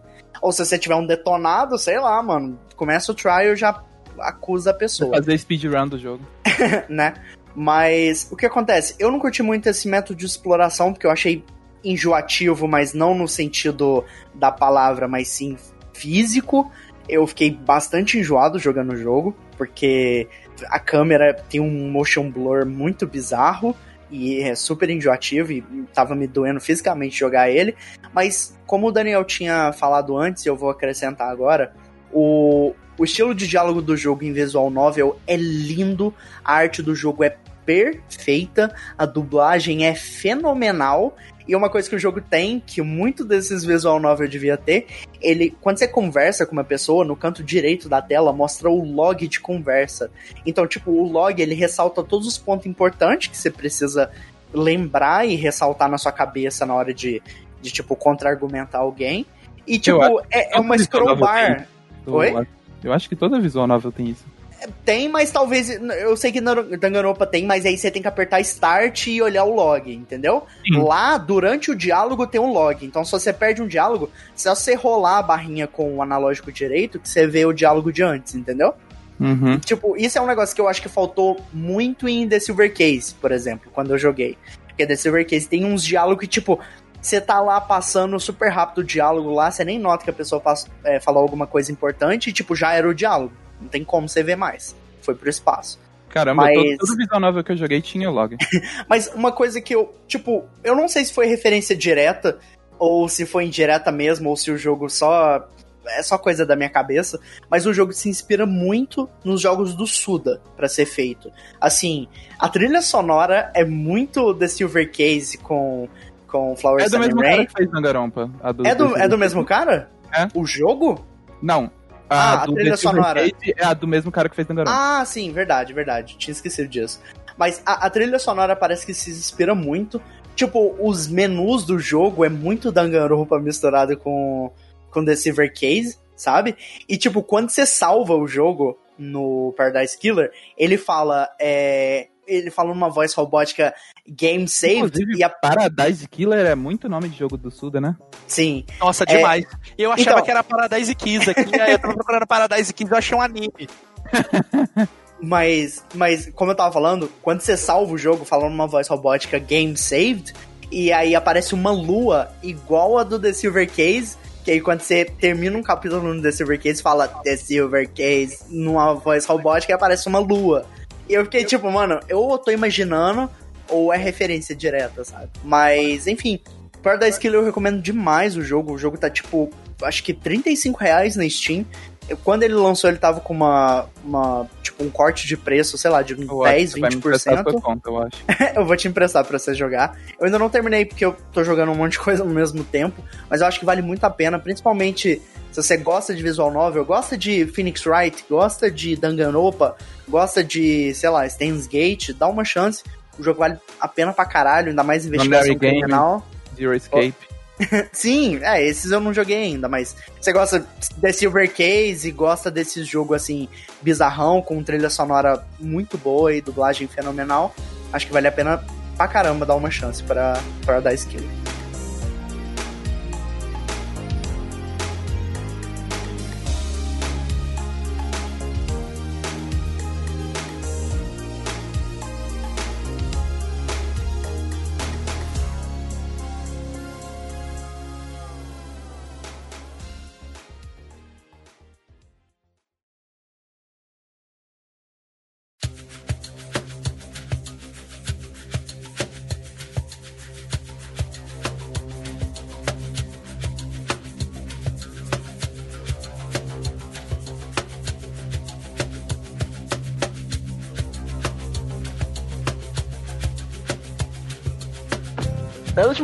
eu estive jogando dois jogos, mas eu vou falar só sobre um deles aqui. Além do jogo que eu vou falar aqui, eu, eu- eu só quero falar brevemente que eu joguei, que eu estou jogando Xenoblade Chronicles Definitive Edition do Nintendo Switch. E eu queria só falar bem por cima aqui que eu tô quase zerando e o jogo é incrível. Todo o world building do jogo é foda, a narrativa é incrível. O que eu tava falando com o Gusto, alguns personagens eu sinto que não tem tanta função narrativa, eles são meio que deixados de lado uma parte do jogo, mas que estão ali só por uma questão mecânica e porque parede de RPG tem que ser gigante. Eu queria muito jogar, mas né, 400 reais. brabo. Mas no geral, o Snowblade bom demais. Porém, eu não vou falar sobre Snowblade aqui hoje, que só deixar essa- esse extra no começo do bloco, porque é um jogo que merece demais e provavelmente não vou falar sobre ele no Now Play. Mas hoje nós vamos falar de outro jogo que é tão bom quanto. Que é talvez de uma das minhas empresas no geral de videogame favoritas, que é Hades, da Supergiant Games. E pra quem, não, pra quem não conhece a Supergiant, eles são responsáveis por Bastion, Transistor Não, e Pyre. Se, a- se a pessoa não conhece, pausa o. Não, não, não. Termina de ouvir o Splitcast e aí compra Transistor no, no- em qualquer plataforma. Bastion, Ah, eu e nem vou precisar comprar o Transistor porque eu roubei a conta do Watch no PS4 e tem lá. Aí, tá vendo? Aí, Não, jo joguem porque assim, super. joguem. São três jogos incríveis que se você não jogou ainda, tá errado. Por favor. Joga. Eu não Por joguei favor, nenhum. Eu não acredito que você tá falando ao vivo que eu tô errada, Daniel. Mas tá errado, tá errado. Tem que jogar. Transistor Eu é também muito tô, bom. porque eu não joguei nenhum. O Bastion é muito bom. Bastion é maravilhoso. São os três jogos são incríveis na forma como a narrativa é passada, cada um deles tem uma forma muito única de transmitir a história pra quem tá jogando. Em gameplay, o Bastion ele é o mais simples, digamos assim, por ser o primeiro jogo da empresa, mas mecanicamente Transistor e Pyre fazem coisas ali que, que em termos de mecânica de gameplay são incríveis e a gente não vê em muitos lugares jogos fazendo o que eles fazem. Sem falar na música, de, no geral, dos jogos da Supergiant, que são compostos pelo Darren Corby, com participação em uma porrada de música da Ashley Bart, que inclusive tem um showzinho deles no, no PAX, que é maravilhoso. Procurem no YouTube, procure lá Darren Corby, Supergiant PAX, é maravilhoso o show. E acho legal que eles sempre dão um jeito de incorporar a música de forma narrativa no jogo. É, um exemplo mais claro desses é que em Transistor, a protagonista é uma cantora que perdeu a voz e é, basicamente ela é a Ashley Barrett. E as músicas que tocam no jogo elas são as músicas da protago- da protagonista. É, vamos, vamos gravar um dia um episódio sobre Supergiant? Um dia, Vamos, um vamos, dia. vamos pra não, caramba. não, não Eu tenho que um dia. os jogos, né? Vamos, vamos, vamos. Jogue, não são jogos tão longos assim. E eles ficam em Eu promoção tipo tenho- super baratinhos. Eu já tenho o Bastion no Switch, eu comprei, foi tipo 8 reais. O Transistor deu na PS Plus uma vez. Em Mas, 2014. Não, eu tenho, eu peguei o transistor na conta do Wash, tá tudo certo. Eu tenho, tem- a gente tem muito o que falar sobre essa empresa, que os jogos são maravilhosos, mas hoje vamos focar em Hades, porque eu acho que a Supergiant pegou tudo que eles fizeram de melhor, tudo que eles aprenderam nessa última década lançando jogos aí, e colocou só a nata da nata, o, o, o creme de la creme em Hades, cara, porque esse Ah, eu jogo... tô doido pra jogar esse jogo, cara. Ele, ele, esse jogo, Gusta, ele faz um milagre que é fazer eu gostar de um roguelike. Vocês sabem, né, que né, o roguelike, que é esse subgênero que foi consolidado na- nessa última geração, que basicamente, pra- explicando bre- brevemente, consiste em você sempre iniciar um jogo do início a partir de uma morte, porém com alguns upgrades permanentes que fazem com que você fique um pouco mais forte cada vez que começa uma, uma run nova, né? Que é iniciar o jogo do começo. E vocês sabem que eu, eu- normalmente eu tenho problemas com roguelikes, né? É, eu, eu o trouxe. roguelike aqui no Splitcast, ele, ele, ele tem passado É. por, por- por poucas e boas, né? Eu, eu, eu sempre quando eu venho falar sobre um roguelike, eu normalmente aponto alguns problemas que são, são meio que parte do gênero, e eu acabo não gostando do jogo por causa do gênero, e eu aí eu teve um momento que eu falei assim, não, tá bom, então eu não vou mais analisar nenhum roguelike, porque minha análise está né, prejudicada Enviesada. pelo meu. tá enviesada pelo meu gosto, porque eu não consigo gostar desse gênero, então. Mas aí que veio o Hades. Porque o meu problema com roguelike é que normalmente eles utilizam as mecânicas de roguelike como um artifício para aumentar a, a durabilidade do jogo. E fazer com que o jogador ele jogue e rejogue aquele mesmo trecho do jogo várias vezes, em, em alguns casos ne- nem sempre dando ao jogador um senso de progressão bom o suficiente. Né? Eu, eu, eu, eu lembrando assim, eu fico frustrado com isso, porque jogos que têm bons gameplays que a gente trouxe aqui, que foi, por exemplo, o Eagle Island e eu acho que o outro foi o Sword of Dito, da Devolver, são dois jogos que é, é, eles acabam prejudicados por isso. É, eu jogos que eu gosto de jogar, mas que eu não gosto pelo fato deles serem roguelike. Então o fato dele ser. Ele é bom, mas é roguelike. Então quebra um Existe pouco. muito essa ideia de que para o jogo valer a pena ele tem que ser longo, né? E às vezes Exato. Sim, sim. se o jogo tiver umas 5 horinhas ali, mas são 5 horinhas ótimas, já tá bom, né? É, to- Todas essas pessoas é, que, que falam isso, elas não jogaram Journey. O Eagle Island, por exemplo, é um jogo que é super competente e eu queria muito ver é, o que ele tem a, a me oferecer mais pro final, mas eu não conseguia porque era aquela punhetação ali de ficar fazendo a mesma fase várias vezes. E, e o Eagle Island, diferente do Sword of Dito, ele, ele é roguelike porque sim. Não tem motivo para ele ser roguelike. O Swords of Dito pelo menos consegue incorporar a mecânica dele ser um roguelike na narrativa, porque é um jogo que trata sobre é, é, gerações e gerações de heróis que vão herdando a espada, enfim. Uma pegada meio. meio aquele. Um dos primeiros né, jogos desse estilo foi aquele Rogue, Rogue Legacy, né? Que também tem essa pegada de você ir jogando com herdeiros, né? Da eu mesma família. eu gosto.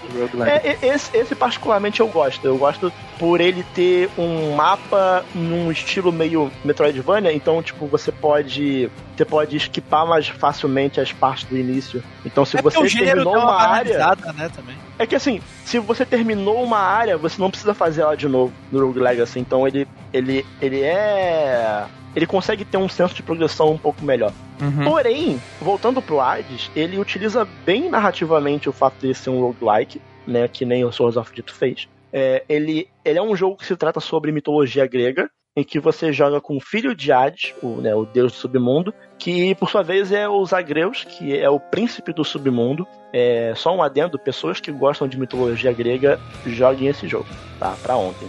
É, por algum motivo, você não sabe de início, é, o Zagreus ele quer escapar do submundo, ele quer talvez subir pro Olimpo, ou, ou ele busca ir para algum outro lugar, enfim, ele quer fugir de casa. É, é, é, é isso que você sabe no começo. É a Os mesma motivos- história do Desgaia 3. Talvez Só seja. que no Desgaia 3 ele, o protagonista fica puto porque o pai tira o videogame dele. Ah, é Ok. um motivo, né? É um motivo. Desgaia, Desgaia é maravilhoso. Desgaia- tem, É. um mundo, tem um mundo te esperando em Desgaia, sério. É, e, aí, Meu Deus, não, vai amar, cara. Não. e aí ele vai pra uma aventura com um pinguim com arma. Oi, respeita o Screen, e respeita o Lahal, e respeita a Etna, tá caralho? Então tá bom. Desgaia é bom. foda, Desgaia Mas- é É muito foda. bom. Diferente de Desgaia, que o motivo é um videogame roubado, os motivos por trás dos agreus você não sabe de início e você vai descobrindo no decorrer do jogo.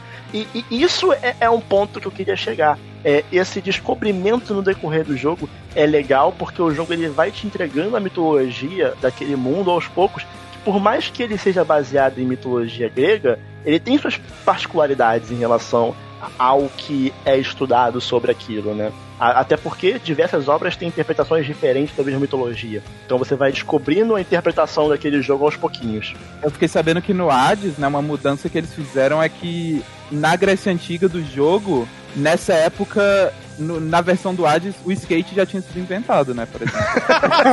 Ah, não! Ah, não, velho, por essa eu esperava. Nem fudendo. Nossa, perdi tudo. You never see it coming. É, you never see it skating. Ah. além de, além de ter skate, é, na- nas, nas runs de, né, cada vez que você joga, né, o, o Hades, você vai recebendo skills de certos deuses do Olimpo. E isso é uma coisa que eu vou falar com mais detalhes pra frente, mas você vai recebendo essas skills e vai descobrindo um pouco mais sobre a história, tanto do mundo quanto dos deuses, através de diálogos com esses deuses. Toda vez que você Aparece vai o Kratos? pegar. Não, ainda não. Talvez mais pra frente. Vai Mas ser toda tipo vez que você- versão de Playstation. É, verdade, deve ser da versão de Playstation. Toda vez que você vai pegar uma skill, é, você abre um diálogo com aquele deus que está te entregando a skill. Então o jogo ele vai te apresentando constantemente a história numa progressão bem interessante. Normalmente, só para dar um exemplo, normalmente eu jogo roguelike ouvindo podcast. Mas Hades quase a todo momento tem um novo diálogo com algum personagem te apresentando um pouco mais sobre o mundo, sobre alguma coisa. E que, cara, o jogo ele nunca, fica- ele nunca entra na monotonia. Nunca. Que é algo que normalmente jogos desse tipo caem. E o fato dele não ser monótono tá na parte do descobrimento do mundo da narrativa e da, das características dos personagens, né, da, da motivação do protagonista, mas também tá nas mecânicas de gameplay dele. Porque apesar dele ser um roguelike, ele em cada começo de run, você vai se deparar com uma skill diferente. Tá, vamos dar um exemplo. Assim que você começa, tem uma skill que você vai receber e além disso, você pode escolher também uma arma que você vai utilizar no começo. Então, dependendo da arma que você utilizar e dependendo das skills que, e dependendo das skills que você for encontrando no seu caminho, você vai buildando o personagem de formas diferentes, combinando ali algumas skills de deuses. Então vamos supor, você pegou uma skill de Zeus que toda vez que você der um dash pro lado, vai cair um raio no inimigo.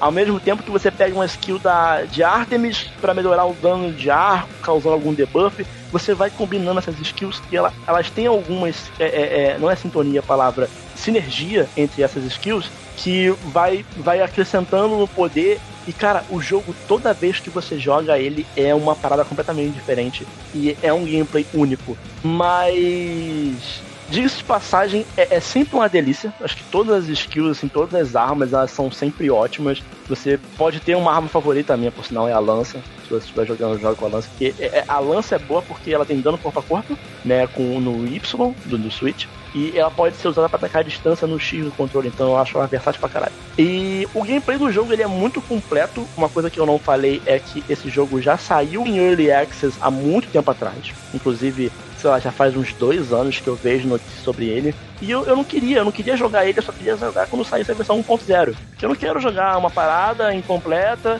e aí depois eu não ia ter vontade de voltar a jogar, sabe? Então que não, vamos esperar sair o 1.0 e vamos jogar. E agora saiu o 1.0 para Switch e dá pra ver que é um trabalho de anos, que o jogo ele vem sendo melhorado Inclusive ainda é, não com saiu feedback pra de comunidade. PS4 Xbox, né?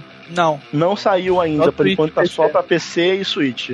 Triste. E Inclusive, eu acho que ele foi exclusivo da Epic Games Store. né? é, eu, eu não tenho essa informação porque eu, eu só fui direto pra parte dos pra, pra É, versão do Switch. Ele, sa- ele saiu primeiro na Epic, Game, na Epic Games Store, depois ele saiu pra Switch, né? E, e, e PC pra Steam agora também. Exato. Mas dá pra ver que é um jogo que teve um cuidado de pegar feedback de comunidade implementando o jogo aos poucos, sabe? É, você vê, por exemplo, eu, eu acho legal esse negócio de Early Access, que você vê, por exemplo, o que, o que No Man's Sky se tornou hoje. É, se rolasse um Early Access em No Man's Sky, ele poderia ter saído do jeito que ele tá hoje. E talvez não tivesse tido a recepção que ele teve na época. Mas, além de, de toda essa parte mecânica do jogo, a Hades também tem um- um- uma parte que eu acho que vocês vão curtir, que Hades tem um pouco de Persona 5. Que? nele. Quero. É porque É, eu fiquei sabendo que eu tem, quero tem entender social link, isso né? Tem social link entre, entre esses tem, tem social link. Porque você vai receber skills desses, skills desses deuses e além desses deuses existem vários outros personagens também que te ajudam de alguma forma, ou até mesmo são chefes. É, por exemplo, o chefe da primeira área é, é, é uma mulher que, pelos diálogos que você tem com o protagonista, ela é tipo uma ex-namorada do protagonista, sabe? Que ela foi mandada pra lá pra impedir o protagonista. Só que depois, quando você morre, você encontra ela lá no hub inicial, que é a casa de Hades. Então tem toda essa questão de você ficar conversando com os personagens e aí você pode dar presente pra esses personagens, que são os itens que você Gostei. encontra durante as runs, e você Tipo vai melhorando a sua relação com eles. Gostei, gostei, gostei. Tem Slice of Life, conta comigo, velho. Eu quero o waifu. Oh, Nossa, Tem- meu Deus. Cara, e esse jogo, Assustador. todos os personagens, eles são, meu Deus, que, que arte bonita pra arregaçar, cara. Sério, todos os personagens são apaixonantes. E no caso dos Ah, mas todo deuses, jogo da, da Giant Games é maravilhoso. mas eles se superaram dessa vez, Lucy. Caralho. É, é- é melhor que Transistor, é melhor que Pyre, sabe? É, é ridículo. A arte desse jogo é ridícula. É, a arte da Nyx, que é uma personagem que você encontra logo no começo, é, é ridícula, é escrota, de tão boa que é. É, virou o wallpaper do meu celular, pra ter ideia. Caralho. Inclusive, É. o, o Daniel ele mandou a arte do jogo no, no WhatsApp e ele falou: Isso foi arte engraçado. puta que pariu, tá me zoando. Aí eu falei, pô, achei bonito. Aí ele, não, eu também. Eu- quando eu falo puta que pariu, caralho, vai tomar no cu, tá me zoando, é porque eu gostei. Aí eu, ah tá, então, beleza. Não não sabia. É porque, né? Enfim. Empolgou, empolgou, empolgou os videojogos. Regional, carioca não sabe expressar sentimentos.